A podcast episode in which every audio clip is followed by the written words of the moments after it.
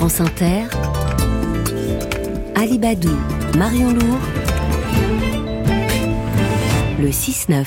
6h20, la première invitée de cette matinale avec vous, Marion Lourd. Elle est psychanalyste, autrice de l'hyper-empathie, révéler ce don extraordinaire et le développer.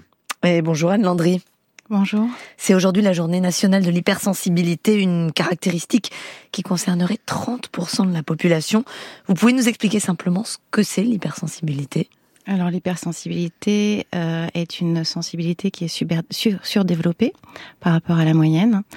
Il y a plusieurs types d'hypersensibilité. Il y a l'hypersensibilité euh, sensitive, il y a l'hypersensibilité émotionnelle, il y a l'hypersensibilité empathique, l'hypersensibilité perceptive. Donc l'hypersensibilité sensitive concerne tout ce qui est du domaine euh, du toucher, où vous avez le pull qui gratte, l'étiquette qui gêne dans le dos. Mhm. Euh, il y a l'hypersensibilité à la luminosité, donc quand on a le soleil qui nous gêne, euh, les couleurs vives qui peuvent aussi nous déranger. Vous avez l'hypersensibilité sensibilité euh, auditives. Euh, souvent, ce sont des personnes qui ont des problèmes de sommeil la nuit, sont gênées par euh, par le bruit, ont un sommeil léger. Vous avez l'hypersensibilité, donc comme je disais tout à l'heure, émotionnelle, où là, on a des personnes qui ont une émotion, des émotions qui débordent, du mal à gérer leur état émotionnel, comme des rires, des pleurs ou même de la colère. Vous avez l'hypersensibilité empathique, mmh. qui elle est une empathie qui est surdéveloppée par rapport à moyenne. Et, et quelles conséquences euh, ça a, toutes ces hypersensibilités? D'abord, est-ce qu'elles ont les mêmes conséquences?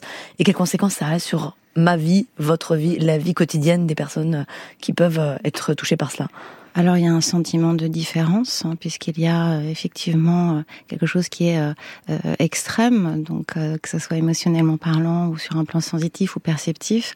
Donc il y a un sentiment de différence, il peut y avoir un sentiment d'anormalité, la peur aussi d'être stigmatisé, de ne pas pouvoir faire partie du groupe.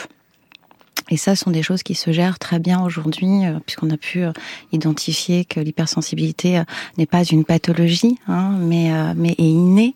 D'ailleurs, c'est Hélène Aron hein, qui a, dans les années 90, établi tout un, qui a élaboré le concept de l'hypersensibilité en parlant de caractère et de tempérament.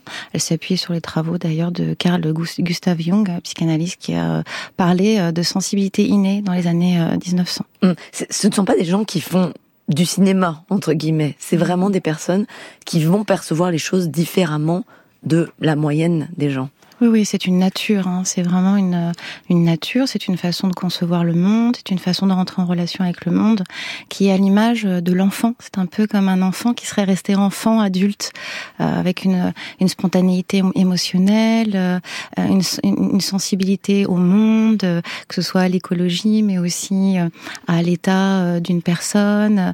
Il y, a, y, a, une vraie connexion au monde végétal, au monde animal, au monde humain. Il y, a, y a une empathie. Il y a il y a une sensibilité qui est euh, euh, qui à l'image, je dirais, de la nature. Il y a vraiment quelque mm. chose de très enfant, enfantin au sens très positif du terme, très spontané. On dit presque une personne sur trois concernée. Euh, comment on sait qu'on est concerné ou que notre enfant, par exemple, a, a ce genre de d'hypersensibilité? Ouais, quand je, comme je l'expliquais tout à l'heure, il y a plusieurs types d'hypersensibilité. Donc c'est là que, en fait, va va être peut-être la difficulté, c'est de bien pouvoir catégoriser en fait dans quelle dans quelle case, si je puis dire, je me mets. donc quand on a un enfant, bah, euh, le pull qui gratte, moi j'ai une petite fille de 4 ans, euh, je lui mets un pull qui pique, qui gratte, elle râle. Donc là, on peut déjà considérer qu'il y a une, y a une hypersensibilité euh, au toucher. Et puis vous avez euh, des enfants euh, ou même des personnes qui euh, vont être extrêmement touchées par bah, l'émotion de l'autre ou mm. la détresse de l'autre. On va parler peut-être là d'hypersensibilité empathique. On va être traversé par la souffrance de cette personne comme si on la vivait soi-même.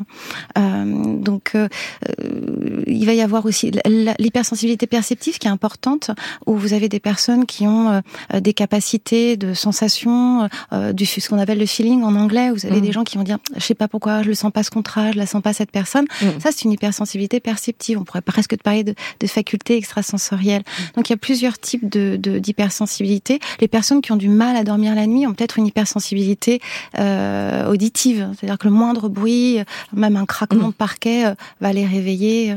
Et, et une fois qu'on se sait hypersensible, comment on fait pour que ce soit non pas une souffrance, une gêne, mais une force? Ah, ça c'est génial comme question.